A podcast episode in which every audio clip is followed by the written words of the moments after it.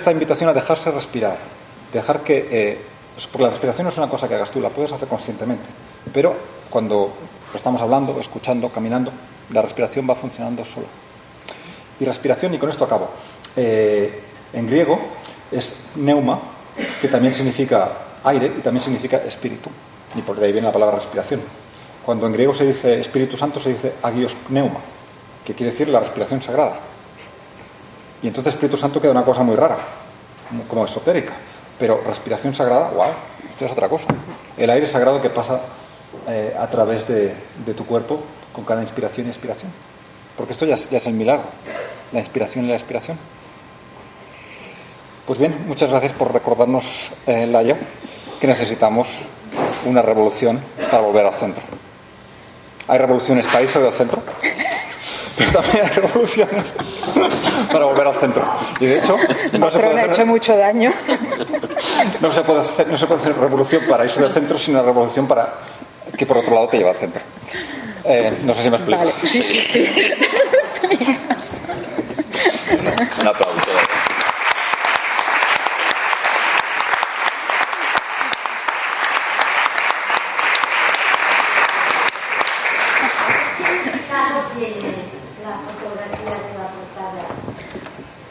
Eso lo descubriremos en otro momento. Eso lo descubriremos en otro momento. Quiero empezar por, eh, por darle las gracias a Jordi por esta presentación tan entrañable. Es, eh, es, realmente un, un, lujo estar aquí con, con, él compartiendo mesa y es un lujo estar aquí con, con Agustín Paniker. Y a, a mí me toca sobre todo hoy dar las gracias ¿Mm? Es un momento para mí de dar gracias. Dar gracias a, Editorial Kairos porque ha confiado en mí. Él decía que yo he confiado en ellos, pero es una confianza recíproca. Ha confiado en un proyecto un poco extraño, hablar en un libro de, de terapia. Dios mío, ¿y eso qué es? Y técnicas del Jara, por favor, pero a quién se le ocurren estas cosas tan raras, ¿no?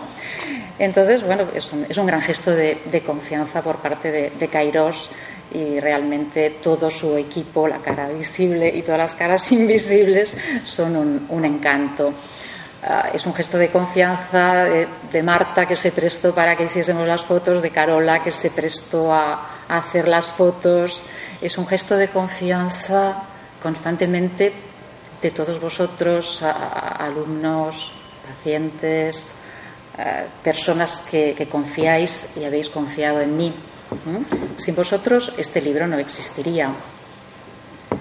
Sin Jacques Casterman y sin el señor Carfried Durkheim tampoco existiría este libro. Hay dos tipos de libros. Hay libros que se autoimponen. Hay libros que a los autores nos llegan, al menos os hablo desde mi experiencia. Por ejemplo, mi primer libro yo no pensaba escribir ese libro. Ese libro se me regaló.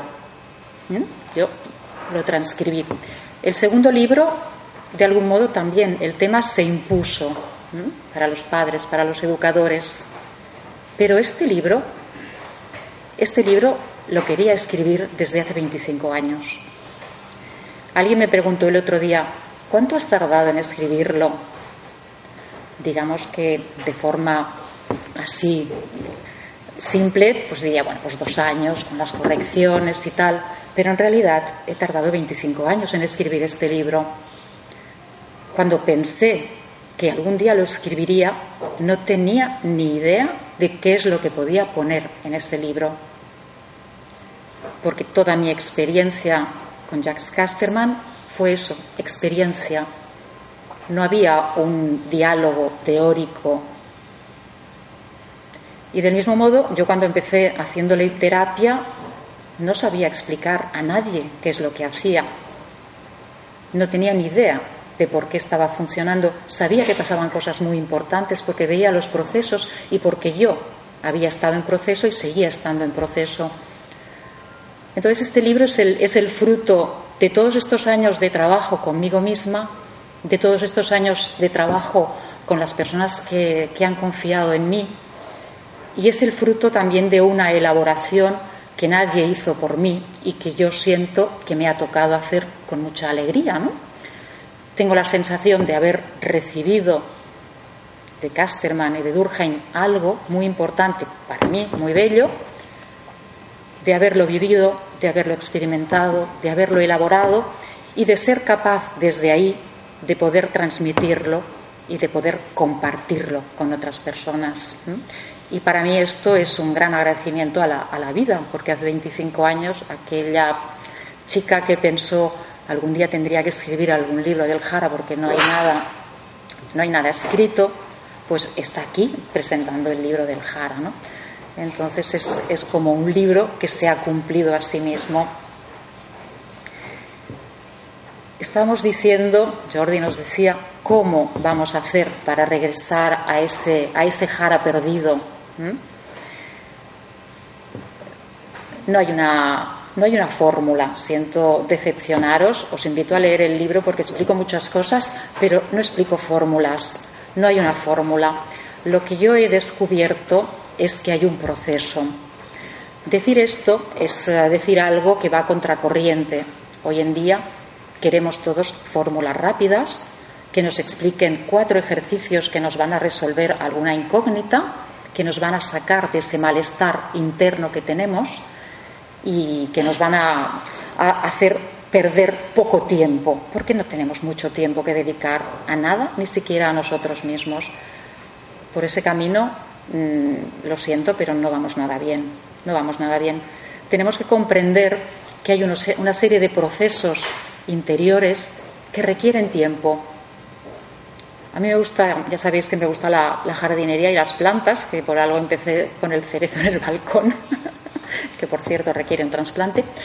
Eh, Comparo el, proceso personal como, con, las manzanas. Actualmente somos capaces de hacer manzanas sin semillas, pero no somos capaces de hacer que la manzana madure antes de tiempo. ¿Mm?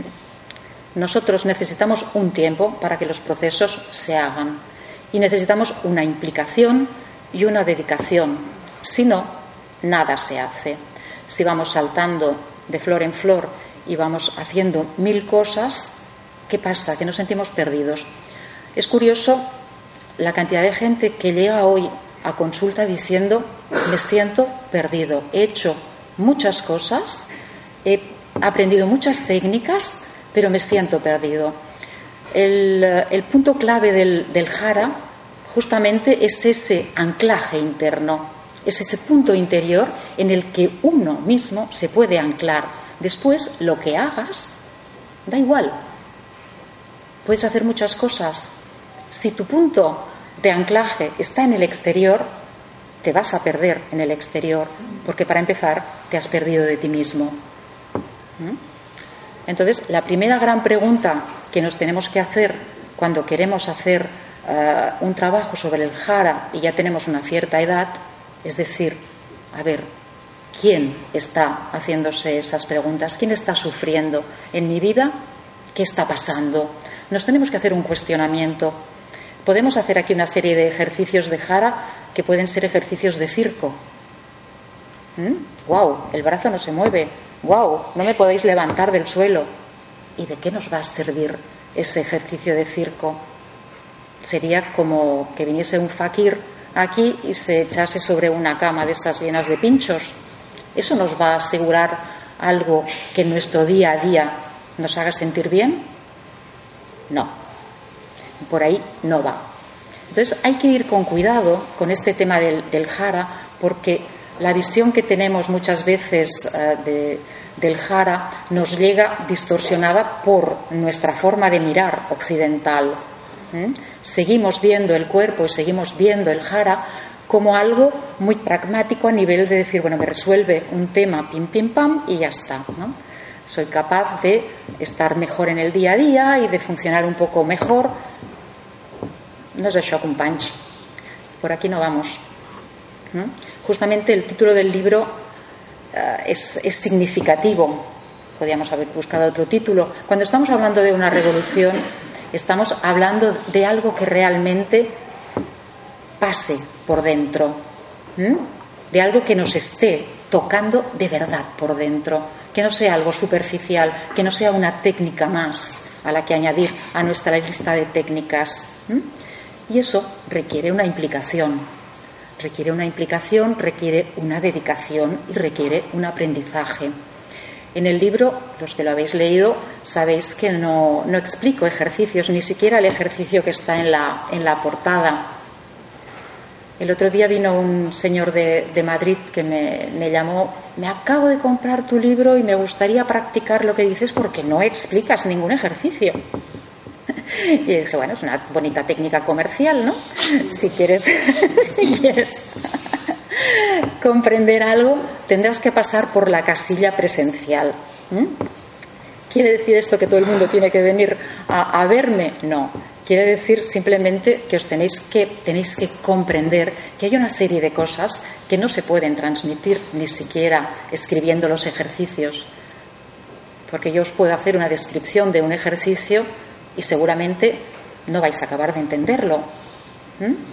Pero en el libro hay muchas cosas que sí se pueden entender. Y de esa comprensión tiene que surgir esa necesidad interior de estar en contacto con ese centro personal. En realidad, ¿sabéis? No es muy difícil. Todos hemos estado en el jara, todos hemos sido niños, todos hemos tenido ese, contacto y esa experiencia. No está tan lejos. Es algo que se puede sentir de una forma bastante fácil. Lo difícil es realmente estar ahí en plena confianza. Lo difícil es estar anclado y situar ese yo soy en el buen lugar. Aquí os podría preguntar, o me podría preguntar a mí, quien está aquí sentada, ¿quién es? ¿Dónde estoy yo? ¿Dónde sitúo ese yo? ¿Es un yo externo o es un yo realmente interior? Como os decía antes, si mi yo está situado en el exterior, muy fácilmente me voy a perder. Si consigo ese contacto real conmigo misma, yo podré estar de verdad con vosotros. Si yo no puedo estar conmigo misma, ¿cómo voy a estar con vosotros? ¿Mm?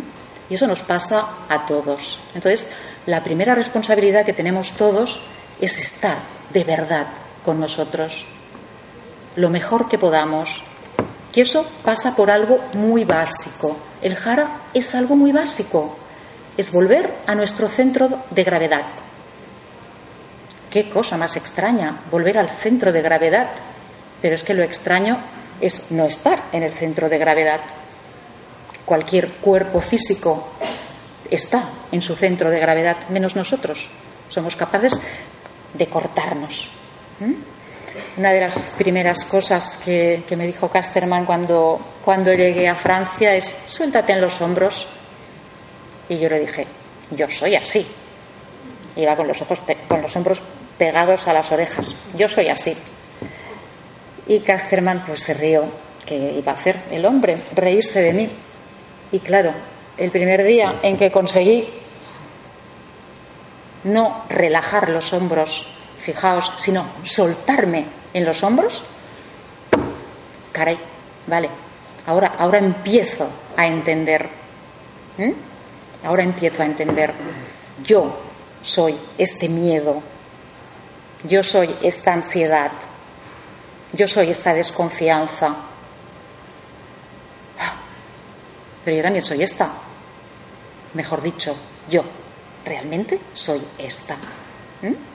Aquí estoy viviendo yo con mis miedos, con mi ansiedad, con mi, intento de, protección. Aquí me siento más confiada. Estoy siendo realmente quien soy. Pero ¿qué pasa con esta energía que tengo aquí? ¿Dónde va a parar? que aquí hay toda una fuerza. ¿eh? Estoy haciendo fuerza, aunque inconscientemente no me doy cuenta ya, porque estoy tan acostumbrada que no me doy cuenta. Pero cuando suelto esta fuerza, cuando me suelto aquí, ¿dónde va a parar esto? ¿Se disuelve? No, queridos, se va a su lugar, al jara. Y ahí me siento bien, me siento en mi lugar. Ah, Siento que hay una base, que hay un enraizamiento, que hay una sensación de estar ahí, de verdad. ¿Mm? Os decía que no es muy difícil, pero no siendo muy difícil, requiere un proceso. ¿Por qué? Porque nosotros lo hacemos constantemente muy difícil. ¿Mm? El otro día alguien en, en sesión me decía de repente, ¡Ah! ¡qué fácil! Ahora lo entiendo. ¿Y cómo no me he dado cuenta antes? Pues bueno, igual que yo, pasé un montón de tiempo que no me daba cuenta. Y es lo que nos pasa a todos. ¿no? No te das cuenta. Por eso os digo que hay que aprovechar, ya que estamos descentrados, hay que aprovechar ese, ese viaje hacia el jara para que sea algo más que un ejercicio de feria. No nos valen los ejercicios de feria. Lo que queremos realmente es esa transformación que nos ayude en nuestro día a día. Yo cuando, eh, cuando empecé con, con todo esto era muy, muy joven, pero me di cuenta de repente de que yo salía de mi casa y no saludaba al vecino. Muy mal. Mm, fatal. Estaba en un mundo muy mental, meditaciones muy bonitas, unas visualizaciones preciosas, unos ejercicios de chakras. Tenía los chakras más limpios del mundo, os lo digo de verdad. Aquello era, era algo genial, pero yo sentía que aquello había algo que allí no, no, acababa, de, no acababa de funcionar. La verdad que tuve, tuve una gran suerte ¿no? de, contactar con, con Casterman, con la línea Durkheim. Ahí de repente ellos ponían palabras a lo que yo sentía por dentro desde hacía muchos años. Yo no sabía qué palabras ponerle y por eso había estado buscando por lugares diversos que también estaban bien, cosas muy interesantes, pero no acababan de darme el, punto ese de contacto. ¿Y sabéis qué es ese punto de, contacto interior? Es a través de, este, de esta sensación de centramiento, uno se vive como una unidad. No es por un lado una mente que piensa, por otro lado unas emociones que se experimentan más o menos, no se sabe dónde, y por otro lado un cuerpo, sino que hay esa sensación de, unificación, ¿no? De, estoy aquí realmente. Y eso, eso te da, una, una capacidad de sentirte con más libertad cada vez. Es realmente una buena manera de estar en el mundo. Y es una manera que nos hace salir de esa mente tan racional en la que estamos eh, atrapados. Entonces, os invito realmente a ese volver a vosotros, pero ese volver a vosotros no es algo pensado, tiene que ser algo experimentado. ¿eh? Hay, que, hay que vivirlo. ¿Y desde, dónde lo vamos a vivir? Desde el cuerpo. ¿Desde dónde vamos a vivir la espiritualidad? ¿Dónde está la espiritualidad? Allí, perdida. La espiritualidad está, está en la carne, está en los huesos, en la linfa, está en la forma en la que miro, está en la forma en la que ando, está en la forma en la que abrazo. Está ahí, porque mi cuerpo es gesto. ¿Eh? Mi cuerpo es gesto. Y ese gesto es la persona que somos.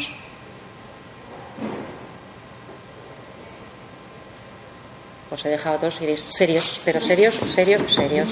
Terrible. También está en la risa. También está en la risa, sí, sí.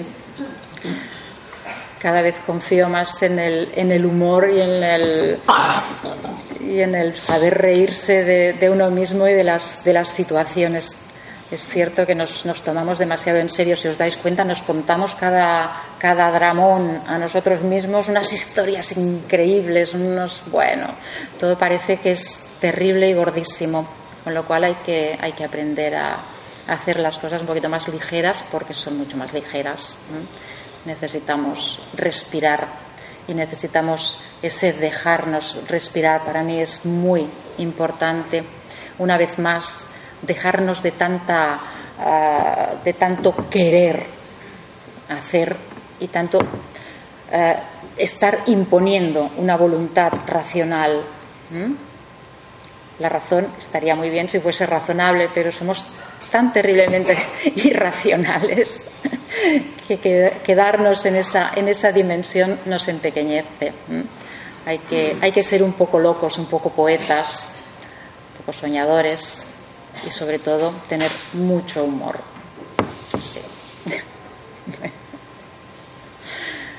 Pues eh, no sé com anem de temps. Anem molt bé de temps. Anem molt bé de temps. Però lo que necesitamos es un fuerte aplauso.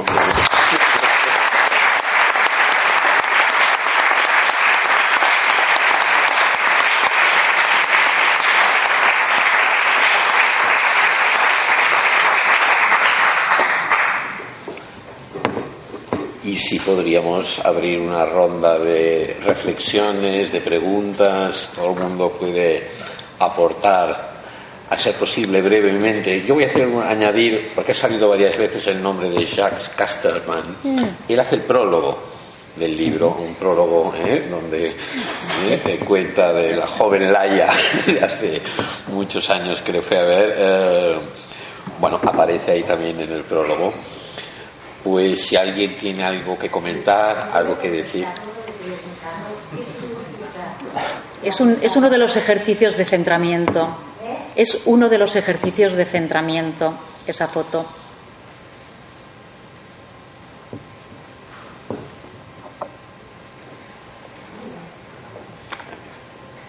Se nos ha perdido Carola. yo la he visto. Y, yo me he olvidado de, de comentar, que quería decirnos, que eh, cuando empecé a leer el libro pensaba, ¿cómo se puede escribir sobre el jara? Porque el jara es una cosa que en el fondo está más allá de las palabras. Y me sorprendió muy, muy agradablemente ver cómo efectivamente sí se puede escribir y, en este sentido está, está, hecho muy bien. Estoy hablando de muchas cosas que me he olvidado de, hablar en concreto de, del libro. Eh, bueno, em, y, entonces está bien escrito, eh, es claro, combina la perspectiva teórica con muchas experiencias personales, tanto de Laia como de em, clientes y de pacientes, ¿nos llamas? Estudiantes, etcétera, que aparecen con O punto y estos, estos nombres. Sí. Eh, Hola, O punto. Y, o punto está ahí. Y, bueno, y, simplemente decir eso, que, que, es un muy buen libro. Es lo primero que hay que es una presentación y por tanto, quien quiera comprarlo y tenerlo firmado, pues estamos en esta librería. Bueno, Jordi me ha ahorrado tener que Jordi, sois realmente muy, muy amables, ¿no? La verdad que, bueno. Uh... Dos micrófonos como, como, como venga, los venga, más, por favor, más micrófonos. Ya. Hola.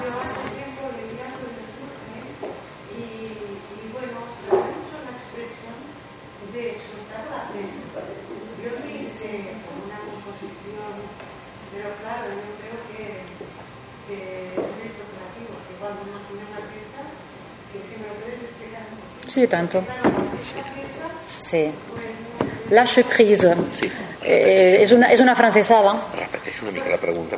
sí, a ver, ella me dice que leyó hace, hace tiempo un libro de Durkheim en el que la, la expresión francesa lâche prise está traducida como soltar presa. Entonces, eh, ¿qué, ¿qué, es ese soltar presa? Es soltar presa de uno mismo.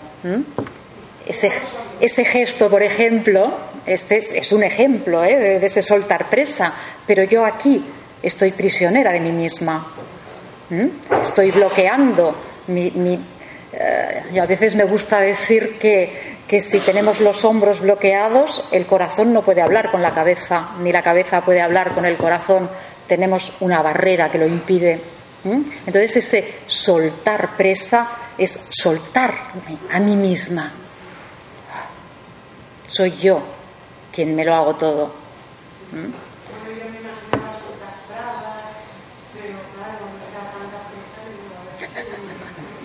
Bueno, porque es, una, es una francesada. Entonces, con que Casterman lo utiliza mucho en el libro, sale mucho y la traducción es, es difícil. Ahí eh, el traductor hizo lo que pudo. sí.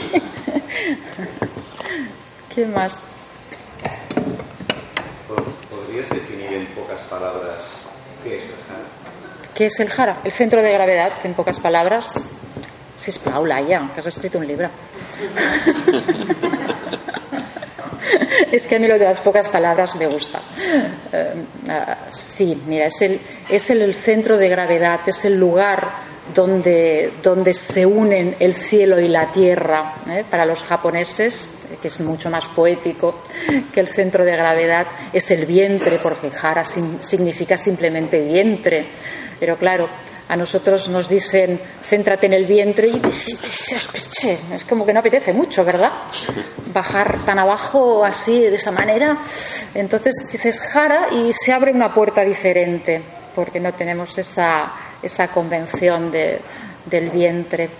Eh, tenemos que vencer muchas reticencias para ir a ese, a ese viaje oscuro estamos en el, mundo mental, yo siempre digo que estamos en un circuito cerrado en nuestros pensamientos, pero el circuito cerrado, cuando no tiene contacto con la realidad, vamos mal, vamos mal, necesitamos contacto con la realidad y el contacto con la realidad es abrir ese circuito.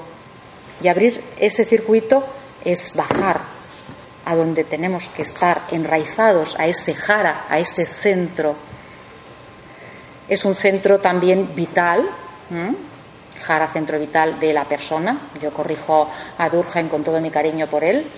San Durgen, que está en los cielos, seguro que está contento. Pero eh, es, ese, lugar central, a partir del que pueden pasar muchas cosas. Claro, hay personas que me dicen, pero eh, para la persona es el, es el corazón el lugar más importante. Sí, bueno, el corazón es muy importante, la mente también, no vamos a dejarnos eh, la mente, pero tenemos que tener una raíz, tenemos que tener una buena base. Si no tenemos una buena base, un corazón que no está enraizado, ¿dónde está? Una mente que no está enraizada, ¿dónde está? ¿Mm? Tenemos la sensación de que, eh, de que las emociones son algo flotante, pero la emoción es cuerpo. Y yo os diría incluso que, el pensamiento es cuerpo. ¿Mm? Y hoy en día se está hablando de la, conciencia, que es cuerpo. ¿Mm? Todas las teorías del embodiment, la conciencia es cuerpo, no la conciencia corporal, es otra cosa. La conciencia es cuerpo. Antes le he dicho a Jordi que había hecho una presentación entrañable. Entrañas desde las entrañas. Siento vuestro calor, siento vuestro cariño. ¿eh? Cuando hay un ambiente caluroso, cálido, se vuelve entrañable. ¿Desde dónde estamos hablando? Estamos hablando desde el cuerpo. Todas nuestras experiencias las hemos construido desde la experiencia de la sensación corporal. Antes de tener la palabra teníamos la sensación corporal. Nos hemos construido desde la sensación corporal. Esto no es quitarle eh, importancia ni, al corazón ni, ni a la cabeza, es simplemente volver al origen, a la base, porque sin base estamos perdidos, nos desequilibramos, y nos desequilibramos porque perdemos el equilibrio físico. El equilibrio físico no existe. Así hablando, no estamos hablando de, funambulistas, ¿eh? estamos hablando de, nosotros, gente corriente. Estamos equilibrados, estamos ah, uniendo ese cuerpo que soy, que soy con las emociones, con los pensamientos. O estamos ahí en ese... Entonces, por eso, como decía Jordi, es, estos ejercicios tendrían que ser algo para los niños básico, porque ellos ya están ahí, ellos ya están ahí. Lo que sucede es que van perdiendo ese contacto. Imaginaros la perversidad de nuestra sociedad en la que a los niños que están tan ricamente en el suelo, cuando los vemos en el suelo, están ahí tan bien puestos, ¿verdad? Pero vamos a sentarlos en una sillita ya está, ya les has cortado ese contacto con el suelo en el que podían estar,